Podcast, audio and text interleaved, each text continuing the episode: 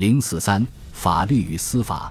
从亨利二世时期开始，王室法官开始频繁主持地方庭审，以便能够在整个国家实行一部共同的习惯法，被称作格兰维尔和布拉克顿的普通法或国王法庭惯例。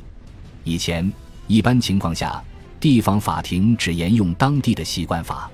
当然，长期以来，国王一直负责维护法律和秩序，尤其应该处理严重的罪行。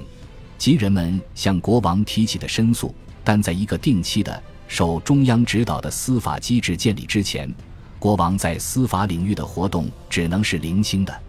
当案件涉及有影响力的人物时，国王会进行司法干预。国王偶尔也会开展打击盗窃的活动，特别是偷牛。在这方面，盎格鲁撒克逊的司法制度在经历了诺曼征服之后依然被沿用。一一一百六十六年，随着克拉伦登条令的出台，司法制度发生了变化。这一制度被一千一百七十六年出台的北安普敦条令所强化。这两部法令确定了王室法官对涉嫌严重犯罪的人进行审判时的常规做法。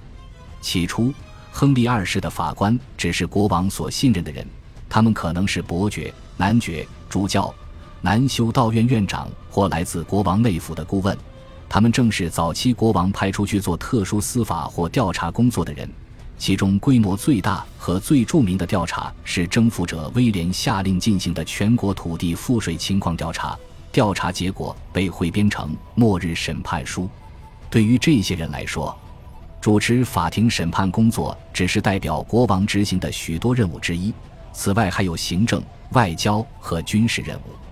但频繁的巡回审判意味着司法工作的负担日益增加。到十二世纪末，我们可以确定存在一群专门从事法律事务的人，其中大多数是俗人，他们实际上是专业法官。当然，下级法庭处理的是较轻微的违法行为，而专业法庭越来越占主导地位。一方面，下级法庭无权进行创新，而国王可以。而且他们确实创造了一些新的罪名，例如，共谋罪就是一千二百七十九年发明的。当时爱德华一世命令巡回法官调查拉帮结伙破坏司法审判的案件。由于国王的法庭不仅处理刑事案件，还处理民事财产纠纷，因此人们清楚地感受到他们在提供有用的服务。虽然大宪章批评了王室政府许多方面的工作。但不涉及司法方面的工作。事实上，王室政府要求国王的法官每年对每个郡巡访四次，但这个频率在实际中很难做到。法官精通法律，因为知识渊博，他们自然能察觉到流行于知识界的观点和态度的细微变化。其中一个变化是采用自觉理性的方式来对待知识问题。这种方法以法国哲学家阿伯拉尔的格言为代表。我们因怀疑而探究，通过探究，我们了解真相。如果把这一格言用于法律领域，可能会产生深远影响。例如，如果无法确定嫌犯有罪或无罪，几个世纪以来的习惯做法是对他实施审判法，通常是用烧红的烙铁或水。当人们相信他的时候，这个系统运作良好。它与现代测谎仪的原理一样，依赖于对心理活动的洞察力。但这种做法极易受到怀疑。审判法是把上帝作为证明嫌犯是否清白的依据。如果一个无辜的人开始怀疑它的有效性，那么他很可能通不过这场考验。这些疑虑一旦被提出，就无法平息。起初，这种质疑令人震惊，但最终变得司空见惯了。最后，教皇英诺森三世在一千二百一十五年禁止神职人员参与审判，这意味着。至少在英格兰，该制度被废止了。经过最初的一段混乱时期之后，审判法被陪审团的审判所取代。陪审团制度在解决土地所有权纠纷方面已经取得了一定成功。一一百七十九年，亨利二世下令，在涉及财产权的案件中，被告可以选择由陪审团审判，而不是决斗式审判。但是，当这一规则被用于刑事司法时，就意味着，只有在被告选择其中一种审判方法后，才能进行审判。显然，他承受着巨大的压力。根据一千二百七十五年的法规，嫌犯在选择审判方式之前，他会被处以严厉的惩罚。因此，许多嫌犯死在牢里，但由于他们没有被定罪，他们的财产不会被王室没收。出于这个原因，有些人选择死而不是冒险接受审判。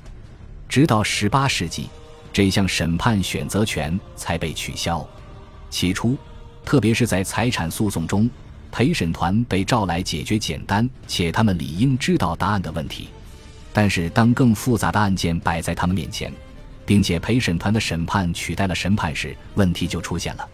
因为与上帝不同，陪审团并非无所不知。因此，他们需要花精力理清特定争议的头绪，化繁为简，以便明确陪审团能够公平决定的具体问题。但要做到这一点，需要专业的知识和技能，换句话说，需要专业的律师。因此，在十三世纪，随着法律学校的建立、法律文献的出版和法律语言的确立，法律职业得到长足发展。尽管发生了以上这些变化。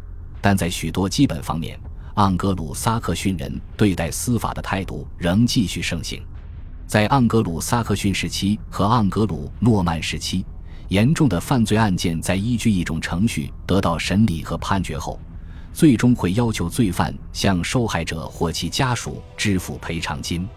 安茹王朝建立的新的司法机制倾向于施加惩罚，而非判给受害者经济补偿。但诸如杀人。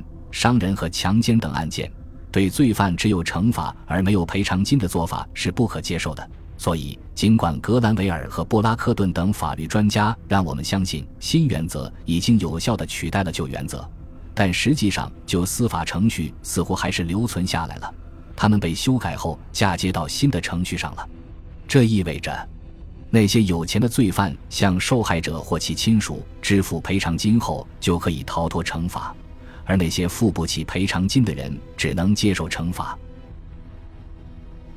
恭喜你又听完三集，欢迎点赞、留言、关注主播，主页有更多精彩内容。